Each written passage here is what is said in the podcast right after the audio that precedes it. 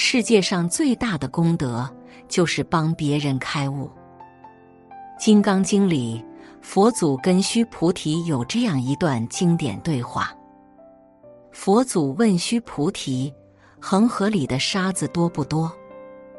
须菩提说：“当然多。”佛祖又问：“如果有人散尽家财，像恒河里沙子这样多的财富去做慈善，这算不算一种功德？”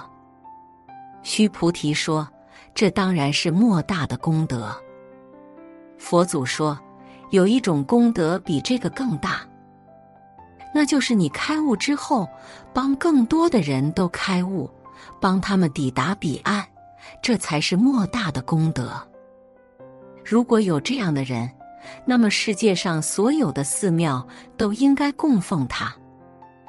开悟之后就去帮助别人，这种功德比直接给别人施舍钱财要大得多。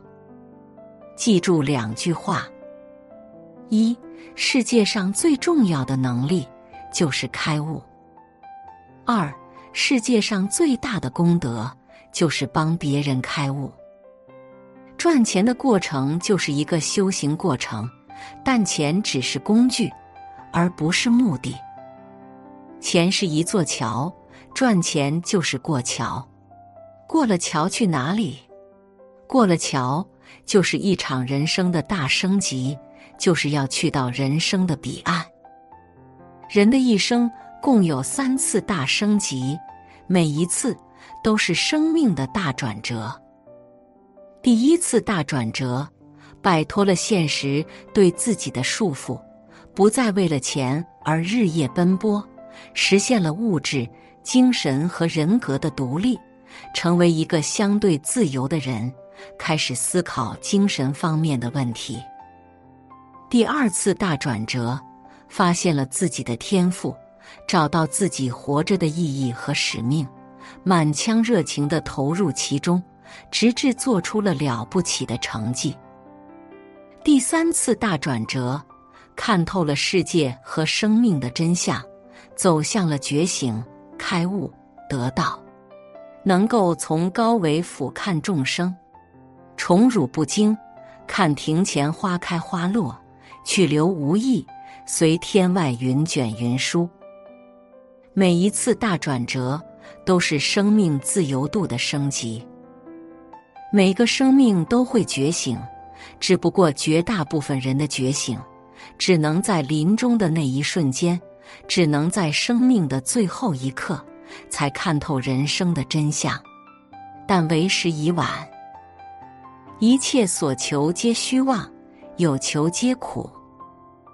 尼采曾经说过的一句话：“上帝已经死了。”说的是当时欧洲时代的精神信仰已经崩塌。尼采的话是说给二百年后的人听的，确实是这样。这二百年，所有人都在追求财富，匆匆忙忙，人与人之间都在谈财富，并以此作为信仰。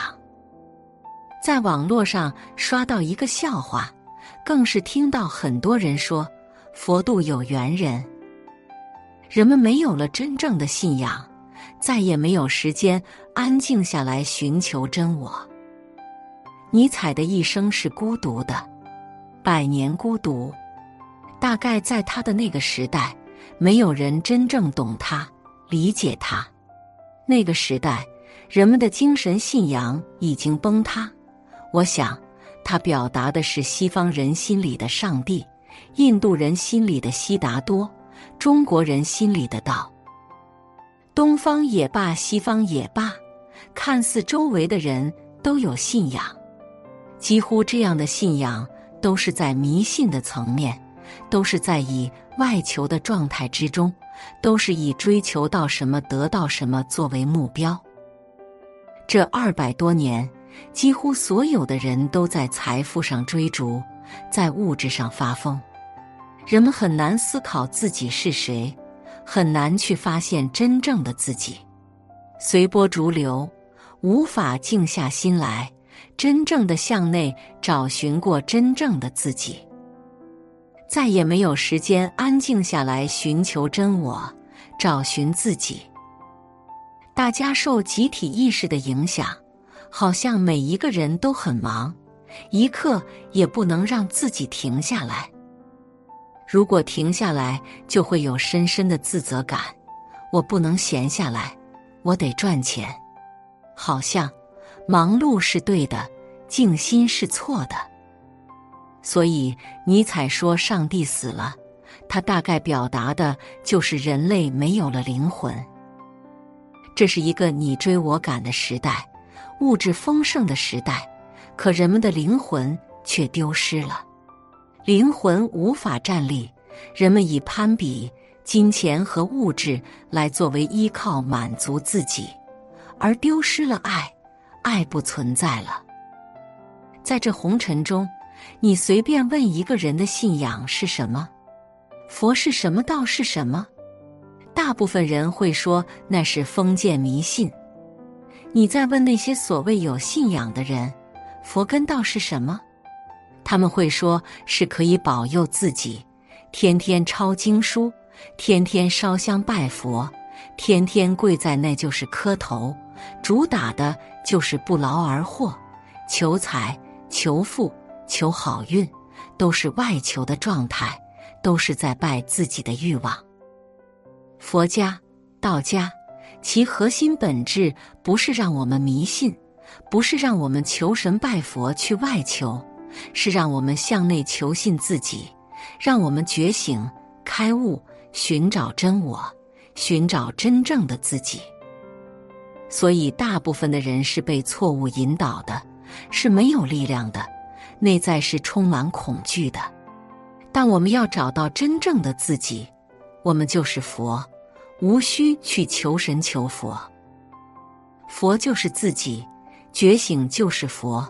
并非庙堂里的神像、雕塑所形成的那个佛，它皆是借助这个佛像，让我们看到真正的自己，而不是让我们变成塑像的样子，是让我们真正了悟宇宙真相，让我们回归到自己本来的样子，那个无所畏惧、无所不能，那个充满爱且本自具足的生命体。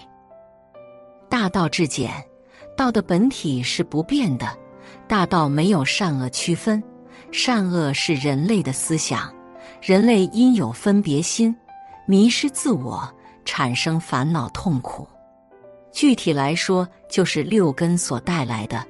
但六根也并非真正的你，而只是一个工具。生命没有醒来以前，听什么就会被什么带走。因为你不知道你是谁，看什么都看不到真相。生命一旦醒来，看什么都一目了然。因为你就是道，你就是源头，你就是如来，你是一体的存在，你是无处不在的自己，你就是无限光明永恒的那个存在，你就是那个天上地下唯我独尊的自己。你就是那个不生不灭、不垢不净之生命本来面貌的本体，真的很美而无法言说，用浩瀚都不足以表达浩瀚。一命二运三风水，四积功德五读书，六名七相八敬神，九交贵人十养生。这四句话蕴含着深刻的天机。鲜为人知的是。这段话应该是从后往前读，从前往后读是认命，从后往前读就是改命。如果你能真正读懂下面这十句话，就能发现改变命运的诀窍。我们先看第十个：养生。读再多的道理都没用，道理是改变不了一个人命运的。要想真正改变命运，必须从改变习惯入手，而改变习惯要从养生入手。养生的最高境界是养心，养心就是改变心念。你想什么，你相信什么，就有什么样的气场，世界也只不过我们信念的一种投射。心念调好了，就可以遇到贵人。这就是第九个，交贵人。当你开始修心时，你会自动散发一种正能量，这种正能量往往会吸引那些携带大能量的人，这也是吸引力法则。然后就是第八个，敬神。当你被贵人指点之后，就开始做事情。然后你可以敬神，当然，敬神只是一个动作，敬神敬的其实是我们自己，因为内心有所敬畏，才有所为，有所不为。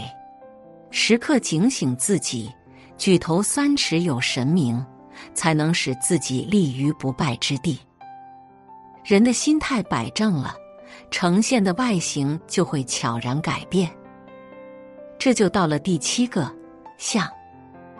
相貌就是一个人的心态的投影。好看不只是肤浅的漂亮，更是举止端庄、待人谦卑、谈吐优雅。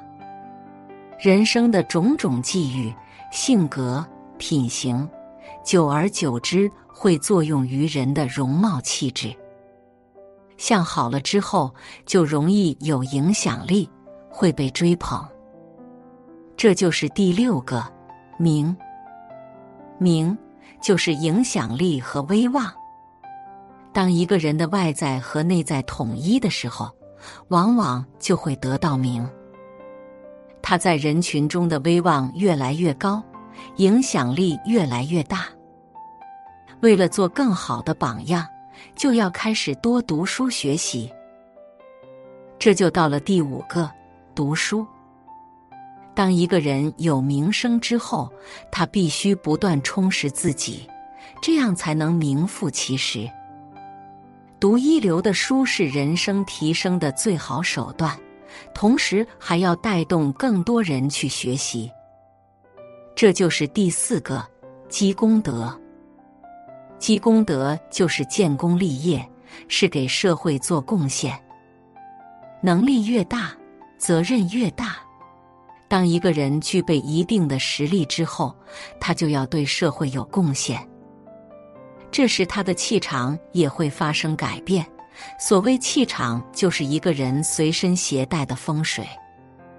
于是有了第三个风水，一个堂堂正正。广积善德的人就是一个福人，风水是福人居福地，福地福人居。简而言之，风水就是到你合适的地方去，到最能发挥你作用的地方去，于是你做事就可以顺风顺水。这就到了第二个运，运就是运气，一个有责任。有能力的人又在合适的地方，就会有好运。好运不是求出来的，而是修出来的。于是到了最后一个命，命就是命运。当一个人完成了以上九个步骤，命运就掌握在自己手里了。这才是一个人改变命运的真正办法。也是成为那百分之一的人的修行之路。这世界始终被那百分之一的人拨着走，然后剩余的百分之九十九的人总在酣睡。每次等这些人一觉醒来，发现世界全都变了。现代社会竞争的本质，就是百分之一的人踩踏在百分之九十九的人的尸体上的前行。要想成为这百分之一的人，就必须修炼出理性且成熟的人格，拥有接近完美的人性。未来的社会结构是百分之一的理智人操控剩下的百分之九十九的巨婴。这百分之九十九的巨婴每日昏昏沉沉，从而深陷各种套路里，被不断的收割。为什么越低级的骗局越有人信？因为这契合了大众的智商。为什么越低级的内容越有市场？因为这符合了大众的品味。这百分之九十九的巨婴都活在一个错误的世界里，他们看到的都是各种假象，人生全部过颠倒了，而且乐此不疲。百分之九十九的人对好人的理解是错误的，他们总以为做一个好人就够了，而实际上，这个世界对好人的要求真的是非常严苛的。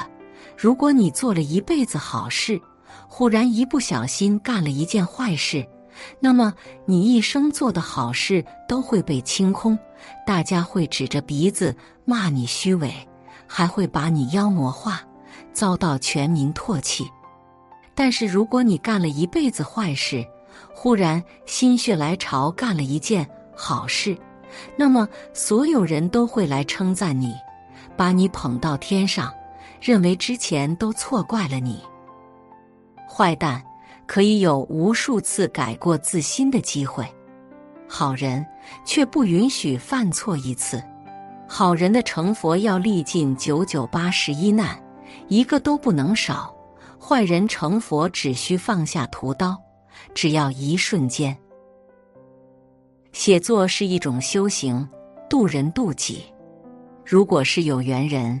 无需打赏、点赞、分享即可，种下智慧种子，助人助己，福德无量。